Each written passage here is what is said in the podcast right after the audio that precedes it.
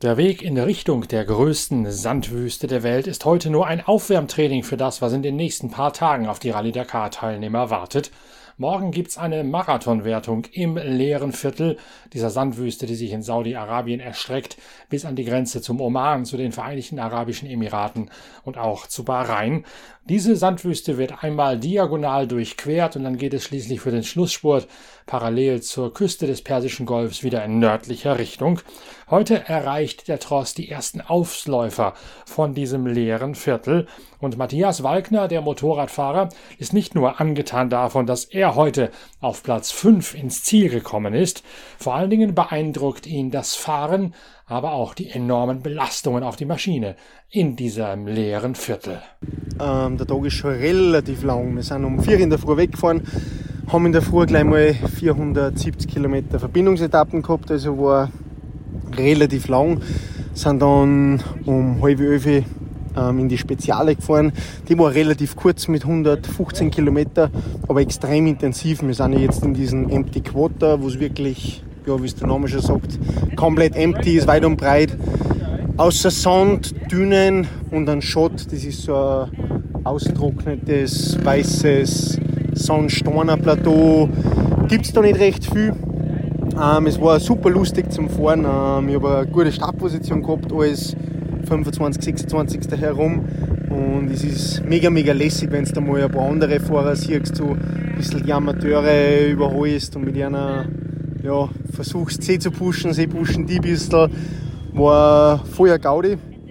Ähm, bin eigentlich den ganzen Tag nur die Spur nachgefahren, die was da in die Dünen sehr, sehr gut sichtbar war, waren. Ähm, es waren ein paar mega, mega geile Sprünge. Also du kannst die Dünen teilweise unten von der Kompression so ein Step-Up über die nächste Düne drüber springen, ein paar Wöhner, Topit nehmen. Ähm, die Motocross-Skills waren da sicher vom Vorteil.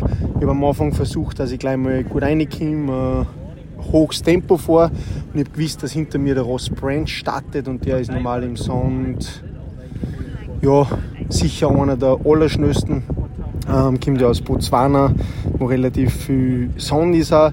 Ich habe mich dann so bei Kilometer 70, 75 eingeholt. Natürlich ist, wenn du einen Vordermann hast, ein bisschen leichter zum Zeit gut machen, weil man sieht, wie es über die Wöhner, über die Kuppen weitergeht. Ähm, habe mich dann bei ihm hinten reingehängt. Wir sind dann ein super gutes Tempo gefahren.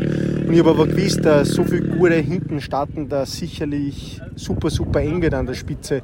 Ähm, und ich habe auch eigentlich damit gerechnet, dass ich ja sicher um einen Sieg mitfahrt und habe dann zum Schluss ja, 15, 20 Sekunden rausgeholt. Also ich war jetzt 1,22 hinter dem Branch. Er ist eine Minute hinter mir gestartet, also ich bin 22 Sekunden hinter ihm ins Türen gefahren und bin Fünfter, was für morgen super gut ist. Also wenn ich mir es aussuchen könnte, so 6., 7. glaube ich war die beste Startposition, weil morgen sind 270 Kilometer nur offene Wüste, nur Cup fahren.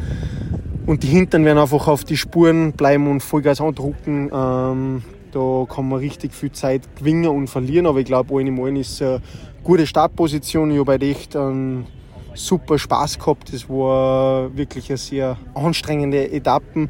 Man muss sich vorstellen, in die ganzen Dünen, in die ganzen Kompressionen, wenn man da noch Abrisskanten übersieht, da schlagt das Motorrad so oft durch. Also es ist echt, ja, das war jetzt wirklich 115 Kilometer oder eineinhalb Stunden nur Körperspannung halten, Lenker ja nicht einmal locker lassen, Viersonspanner, ähm, möglichst viel im Schnee fahren, damit du die Schläge nicht ins Kreuz kriegst.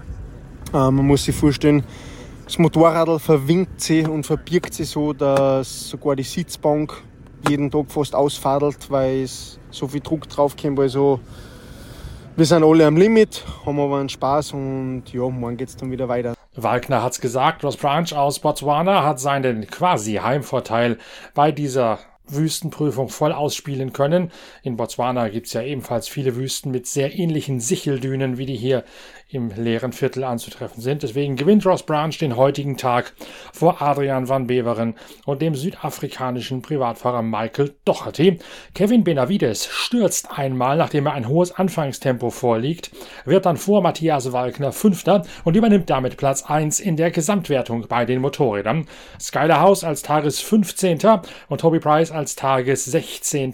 beide vor Sebastian Bühler klassiert, fallen hinter Benavides auf die Plätze 2 und 3 zurück, nehmen das aber nicht weiter tragisch, denn sie haben heute bewusst etwas Zeit eingespart, um morgen in Richtung der Marathon-Etappe eine bessere, spätere Startposition zu haben als Kevin Benavides. Sowohl für Haus als auch für Price sind die strategischen Überlegungen am heutigen Tage wichtiger gewesen als die Einzelklassierung und auch der Blick ins Gesamtklassement. Die Taktik geht also schon wieder genauso los, wie man es eigentlich hätte vermeiden wollen durch diese neuen Zeitgutschriften.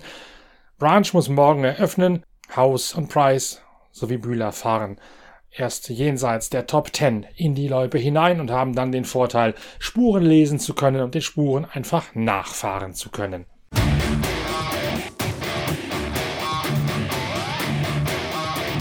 Bei den Autos geht die Offensive von Sebastian Loeb weiter. Er geht von den Autos als erster in die Tageswertung, sagt aber, es hätten so viele Motorradspuren vor ihm gelegen, dass die Navigation überhaupt kein Problem gewesen sei. Und so holt sich Sebastian Loeb seinen dritten Etappensieg in Folge vor Matthias Ekström und vor Lukas Moraes mit Timo Gottschalk an seiner Seite. Moraes wird's dabei in den Dünen sogar hinten raus noch einmal übel, so eine Art Seekrankheit, die man gerne mal bei schneller Fahrt in den Dünen Meeren haben kann. Moralisch und Gottschalk müssen deswegen kurz anhalten, verlieren ein paar Minuten, hätten sonst näher an Löb sein können und hätten dann weniger von ihrem Vorsprung auf Sebastian Löb in der Gesamtwertung eingebüßt. Kurz und knackig, also recht intensiv, äh, teilweise sehr, sehr weiche Spuren schon und teilweise ziemlich steile Abbrüche an den Dünen, also man musste wachsam sein die ganze Zeit und äh, sind, glaube ich, einen recht ruhigen, guten Speed durchgefahren, war am Ende selber überrascht, wie gut das Endergebnis war und äh, versuchen halt darauf äh, die nächsten Tage aufzubauen. So führt weiterhin Nasser Al-Attiyah, der heute Vierter wird, vor Moraes mit Gottschalk und Sebastian Loeb. Yazid Al-Raji und Dirk von Sitzewitz erleben heute als zwangsweise Spätstarter einen spektakulären Tag, der sie auf Platz 5 in der Tageswertung nach vorne führt.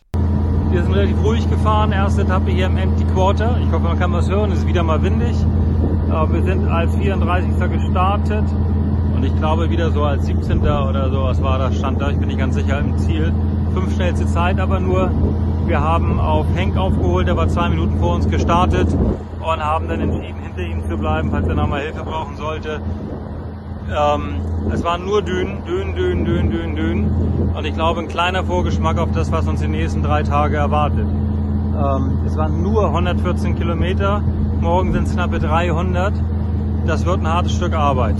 Auch ähm, mein Rücken ging ganz gut, aber ich spüre ihn jetzt natürlich, fühle mich jetzt ein bisschen schwach. Ich bin aber trotzdem sehr froh, dass ich hier Mike gemacht habe, dass ich hier bin und dass wir noch einen schönen, schönen Tag gefahren haben und dass vor allem noch vier Stück kommen.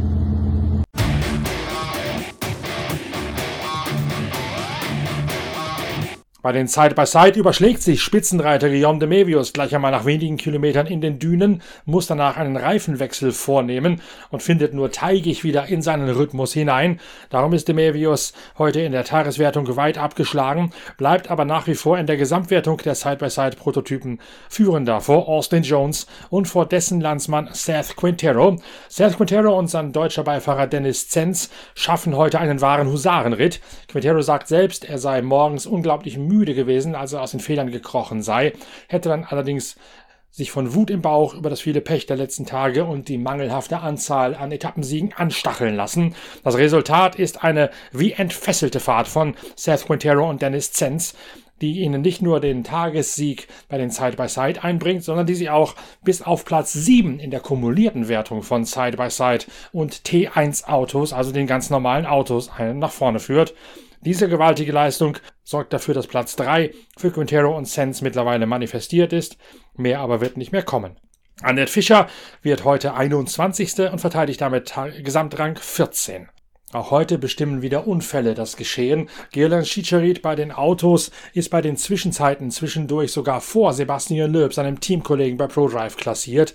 Dann allerdings landet er sehr hart hinter einer gebrochenen Sicheldüne und er erleidet wieder eine Gehirnerschütterung hatte das Gefühl, er müsse sich im Auto übergeben, hat rasende Kopfschmerzen und quält sich irgendwie durch. Viel tragischer das Geschehen, was es von gestern aufzuarbeiten gilt. Aleš Loprais Der Spitzenreiter aus der Lkw-Wertung ist nicht mehr mit dabei, denn er muss sich staatsanwaltschaftlichen Ermittlungen stellen und ist deswegen heute quasi unabkömmlich, konnte nicht in die Etappe hineinstarten. Lopreis hat gestern einen 69-jährigen Italiener, der hinter einer Sicheldüne im toten Winkel am Lehhang gestanden hat, überfahren. Der Tscheche konnte den italienischen Fan nicht sehen, hat ihn mit dem linken Vorderrad erwischt und auf dem Wege ins Krankenhaus im Rettungshubschrauber ist der Italiener dann an einem Herzversagen gestorben. Deswegen wird Aleš Loprais als Unfallverursacher gerade von den Behörden vernommen und musste die Rallye als Spitzenreiter vorzeitig verlassen. Und der Tagessieg bei den LKW geht so an Pascal de Bar vor Mitchell van den Brink und Janus van Kasteren. Van Kasteren erbt die Führung in der Gesamtwertung, nachdem Loprais sich hat zurückziehen müssen, vor Martin van den Brink, dem Vater vom heutigen zweiten Mitchell van den Brink und Michael Matzig. Morgen geht's dann so richtig los im riesigen Sandkasten des leeren Viertels. Der erste Teil einer Marathon-Etappe steht auf dem Programm. Wir sind morgen wieder für Sie da mit allen wichtigen Informationen und Stimmen aus dem Biwak, dem provisorischen, im Nachtlager mitten in der offenen Wüste. Bis dahin, tschüss, danke fürs Reinhören. Euer Norbert Okenga.